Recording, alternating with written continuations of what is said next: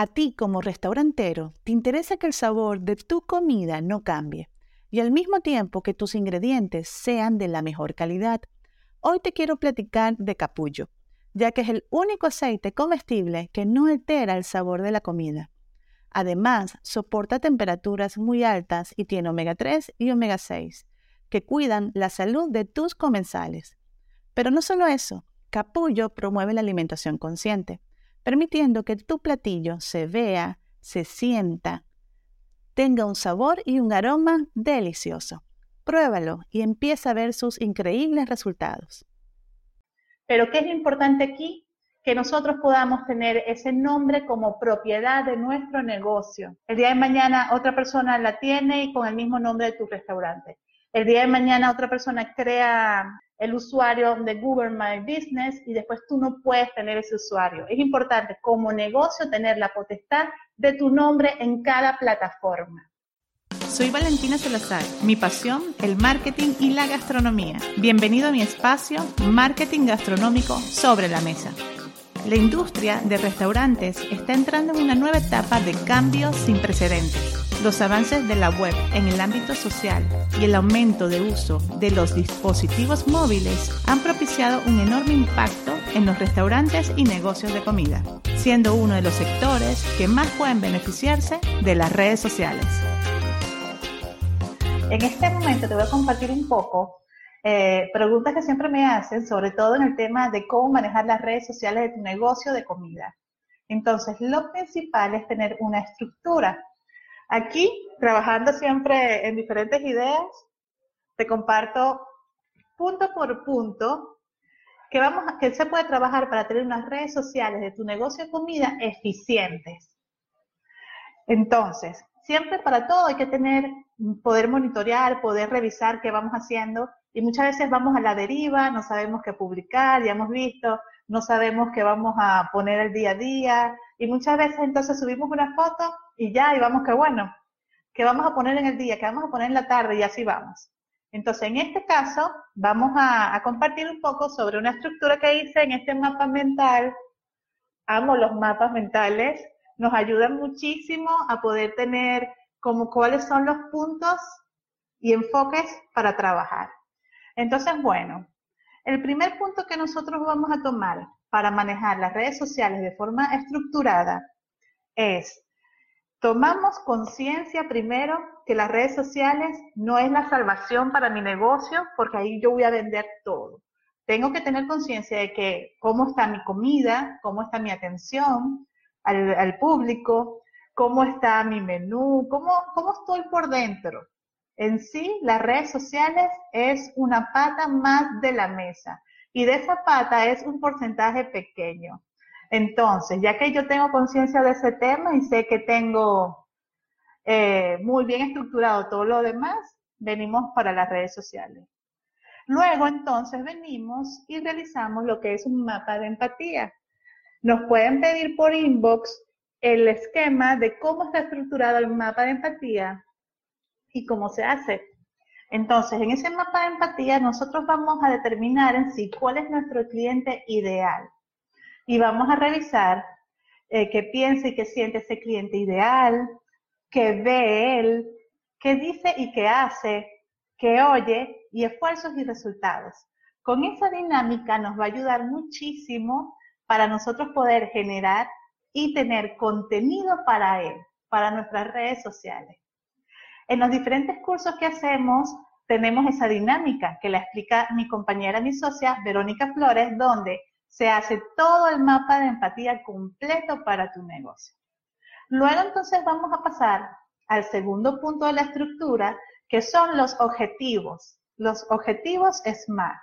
También nos pueden pedir por inbox el Excel que tenemos para trabajar mensualmente tus objetivos. Ahí también mencionamos qué objetivo yo quiero lograr al mes, porque en sí las redes sociales es una ventana de tus objetivos, de tu negocio. Actualmente está Facebook, Instagram, pero después si estas plataformas desaparecen, ya tú tienes como la estructura de este plan que quieres, traspasarlo a otras redes sociales no hay ningún problema. Entonces, luego de tener bien claro qué objetivos yo quiero mostrar, y lograr, para poder medir, tengo que trabajar la segmentación. Vamos pasando al siguiente punto, que aquí, uh, no me veo, aquí, que es la segmentación. ¿Por qué? Aquí siempre menciono. Eh, ¿Qué tipos de comensales tengo? ¿Qué horarios tengo en mi negocio? Si aperturo en el desayuno, en el almuerzo, en la cena, exactamente qué tengo, ¿Qué, cuál, cuál es el servicio que doy. Porque puedo pensar, todos quieren comer pizza, todos van a comer mis productos de, de alimentos y le vendo todos, pero no es la realidad. Yo me puedo guiar muy bien con el horario que yo ofrezco, desayuno, comida y cena. Y de ahí entonces yo voy a determinar exactamente quiénes son mis comensales. Luego el otro punto que comparto aquí mm, mm, mm, es la propuesta de valor. ¿Qué me hace a mí diferente? Si yo vendo pizzas y alrededor de mí también hay muchos sitios de pizza, ¿qué me hace a mí diferente a los demás? Muchas veces me dicen, Valentina, pero es que yo doy un servicio, una atención muy buena y mis productos son de calidad. No, tenemos que tener algo más, porque ya el cliente exige demasiado, ya tiene ya eso de servicio, de muy buen servicio y ingredientes de calidad, ya eso lo, lo asumimos, no es, un, no es una propuesta de valor. Luego es importante que trabajemos con un mix de contenido. Este mix de contenido sale totalmente de la dinámica que, que, preparamos del mapa de empatía. Y así no vamos repitiendo los platillos, los platillos todo el tiempo y las personas se aburren de tantos platillos. En sí tenemos que transmitir el alma de nuestro negocio. No solamente somos platillos, es mucho más. Muchas veces ustedes comparten, ayudan a fundaciones como negocio de comida, recogen las tapitas de plástico para fundaciones de niños con cáncer, hacen mucho. Detrás de un restaurante hay mucho trabajo muy bonito. Eso se puede compartir. Se puede compartir la historia de las personas que trabajan con ustedes, los que cocinan, los que lavan, el, mesero, todo el equipo. Muchas veces hasta tienen historias que contar porque tienen años trabajando con ustedes en el restaurante. Luego de eso, vamos a trabajar con el otro punto, por aquí lo vemos, que es el mix de contenido. El mix de redes sociales, perdón. Me preguntan, Valentina, ¿tengo que estar en todas las redes sociales? La verdad, no hay una ley exacta que yo te diga a ti, sí, tienes que estar en todas, en todísimas así, porque es una ley, no la hay.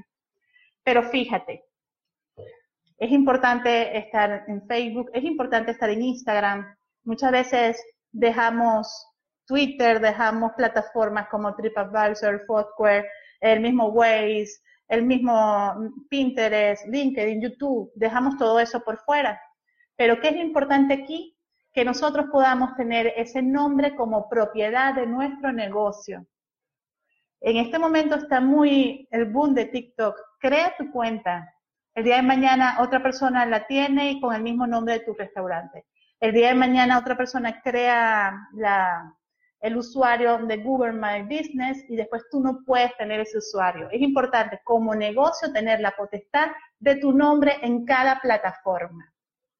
Entonces, eso es muy importante. He visto casos en este, en este tema de Google My Business que nunca lo abrieron, el negocio, el restaurante nunca lo abrió, no tiene la potestad de esa cuenta. Pero dos clientes visitaron tu lugar, pusieron testimonios, subieron fotos, la competencia se dio cuenta, configuró todo y le, le llegan las llamadas telefónicas a la competencia. Entonces eso es muy importante, que podamos tener potestad de cada una de las cuentas. Aquí voy con mi, con mi mapa mental, se me perdió. Ok. Y aquí en las diferentes plataformas que tenemos que trabajar, ok, mencioné lo de Google My Business, es muy, muy importante porque ahí las personas nos dejan recomendaciones. Tiene también todas las otras herramientas como Google Maps. Eh, TripAdvisor, muchas veces las personas dicen, no, nadie lo usa, nadie lo usa. La realidad, en, los turistas usan muchísimo esa aplicación para revisar si de verdad el restaurante que está cerca tiene muy buenos comentarios o no. Entonces, es importante con frecuencia subir fotos, información y tenerla actualizada. Otra plataforma es Waze. Entonces la persona va en el tráfico con el mapa y entonces maravilloso que tú puedas activar publicidad y le salga un, un, un anuncio de tu negocio, de tus ricas pizzas. Otro punto es que tener la plataforma de WhatsApp Business. Actualmente con tantos negocios de, de cocinas que son las dark kitchen, eh, cocinas escondidas, negocios que simplemente venden a través de plataformas digitales, es muy importante nosotros tener WhatsApp Business. También email marketing y un blog. Luego de todo eso, de esa estructura, pasamos a la parte de generar campañas en Facebook Ad o en Instagram o en las diferentes plataformas que lo aplican. Entonces, luego que nosotros pasamos de eso, creamos las tácticas y estrategias para generar prospectos. Porque en la realidad muchas veces me mencionan, Valentina, yo veo lo de las redes sociales, pero yo no, no llega a nadie o no me genera dinero. Y la realidad es que los negocios lo que quieren es dinero, eh, que le llegue su, su retorno de inversión si están invirtiendo aquí en diseñadores gráficos para las imágenes, en fotografía, está invirtiendo en campañas, eso se tiene que retornar con clientes. Entonces, luego que yo creo esas tácticas, porque se pueden hacer muchas, yo es cuando genero el embudo, que está el embudo, y me llegan mis clientes. Para eso es súper, súper importante que nosotros tengamos una base de datos. Eso también casi nadie lo aplica. Nosotros como negocio restaurantero tenemos que tener una base de datos de las personas que nos visitan. Siempre eh, la persona que se sienta en tu mesa es oro puro para ti. La persona que se sentó en tu mesa, tú tienes que luego hacer una dinámica que en el momento que tú, vas a cobrar la cuenta, dejarle un, a lo mejor una especie de, de hojita donde pueda dejar un testimonio o pueda dejar un pequeño cuestionario con su WhatsApp y su correo electrónico. Nosotros tenemos que recabar todos esos WhatsApp y esos correos electrónicos para luego a futuro poder contactarlos.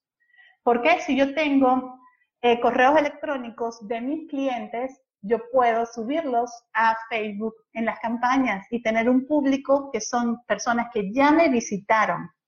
Eso es súper importante, esa base de datos. Adicionalmente, esa base de datos lo puedo utilizar para email marketing. Si tengo base de datos de eh, números de teléfono de WhatsApp, lo puedo usar luego para mi base de datos de WhatsApp Business. Entonces, el oro puro de nosotros ya vimos, tener una estructura y luego la base de datos. Tendré próximamente con Verónica Flores y Javier un curso aquí en Monterrey, México, el lunes 23 de marzo. Le voy a compartir la información luego en el título. Y aquí veo que me están preguntando ¿Qué horario es más conveniente para publicar nuestra publicidad en Facebook? Bueno, eh, un horario más mm, ideal, entramos en las estadísticas que nos da la fanpage, donde hay como una especie de forma de, como de gráfica del horario de las personas que entran. Pero ese horario son personas que ven nuestras publicaciones de forma orgánica. Entonces, la realidad actualmente, si nosotros no invertimos, no hay conversión, no, prácticamente nadie nos ve, nos ve un 1 o 2%. Entonces, sí, esas estadísticas también son muy ambiguas. A la hora de nosotros hacer publicidad, que activamos campaña en Facebook, tampoco es que tenemos un horario específico, eh, porque eso se ve aleatorio. Pero en la configuración nosotros podemos colocar, cuando hacemos esa campaña de publicidad, fragmentos. A lo mejor yo lo quiero solamente que salga en las noches o en las mañanas. En sí es cuestión de probar. El punto número uno, que es orgánico, prácticamente nadie nos ve. Entonces sí nos tenemos que apoyar muchísimo con la parte de las campañas. Y sí, sí recomiendo mejor en vez de, tomar segmentos de horarios en las campañas de publicidad, que sea solamente en las noches o en las mañanas, es mejor que esté aleatorio todo el día todo el día. Aquí lo más importante es que en el momento que yo voy a configurar la campaña, si sea con un presupuesto total, no por día, totalizado, y adicionalmente ir monitoreando cómo va la estadística porque las personas se aburren muy rápido y a los dos o tres días ya la estadística bajó y es hora de cambiar y editar la imagen. Entonces, bueno, espero que les haya aportado valor este contenido. Saludos. Para más información sobre el maravilloso mundo del marketing gastronómico, te invito a seguirme en mi Instagram como Valentina Salazar MX y en mi fanpage como Valentina Salazar Marketing Gastronómico. Mi página web valentinasalazar.com. Te invito a descargar en Amazon mi, mi ebook Checklist para los restaurantes en la era digital, donde podrás conocer y seguir un paso a paso de cada una de las plataformas que tenemos en redes sociales cómo crearlas desde un inicio hasta su fin.